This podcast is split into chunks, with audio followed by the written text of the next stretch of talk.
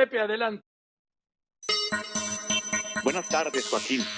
Buenas tardes al auditorio de Radio Fórmula. Ayer creí haber llegado a la edad en que, como aquel personaje de Derbez, si alguien dice avión cerca de mí, corro porque me deja el vuelo. Solo eso me explica haber olvidado que el pasado domingo se cumplieron 54 años, Joaquín, desde que te despertó Don Gá en la redacción del viejo Heraldo de México y te notificó que ya tenías tu plaza.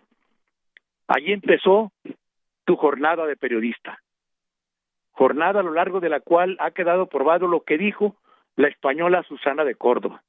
La vida no es un camino recto ni un camino plano. Tiene oscilaciones bruscas y altibajos, pero deja enseñanzas, enseñanzas que solo los mejores saben aprovechar para reinventarse. Felicidades, amigo. ¿Recuerdas al señor Spock de Star Trek de Viaje a las Estrellas? Pues Joaquín, te mando el saludo vulcano. Larga vida y prosperidad. Gracias y buenas tardes. Gracias, querido Pepe. Tú has sido parte fundamental de todo esto. Te abrazo con cariño y muchas gracias a todos los que se acordaron de estos primeros, primeros, ¿eh? 54 años.